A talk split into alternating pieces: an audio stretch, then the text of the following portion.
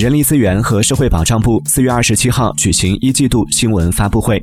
一季度，我国人力资源社会保障工作取得积极进展，就业局势保持总体稳定，城镇新增就业二百八十五万人，完成全年目标的百分之二十六。人社部新闻发言人卢爱红表示。社会保障水平稳步提高，保障能力持续增强。截至三月底，基本养老、失业、工伤三项社会保险基金累计结存七点一八万亿元，基金运行总体平稳。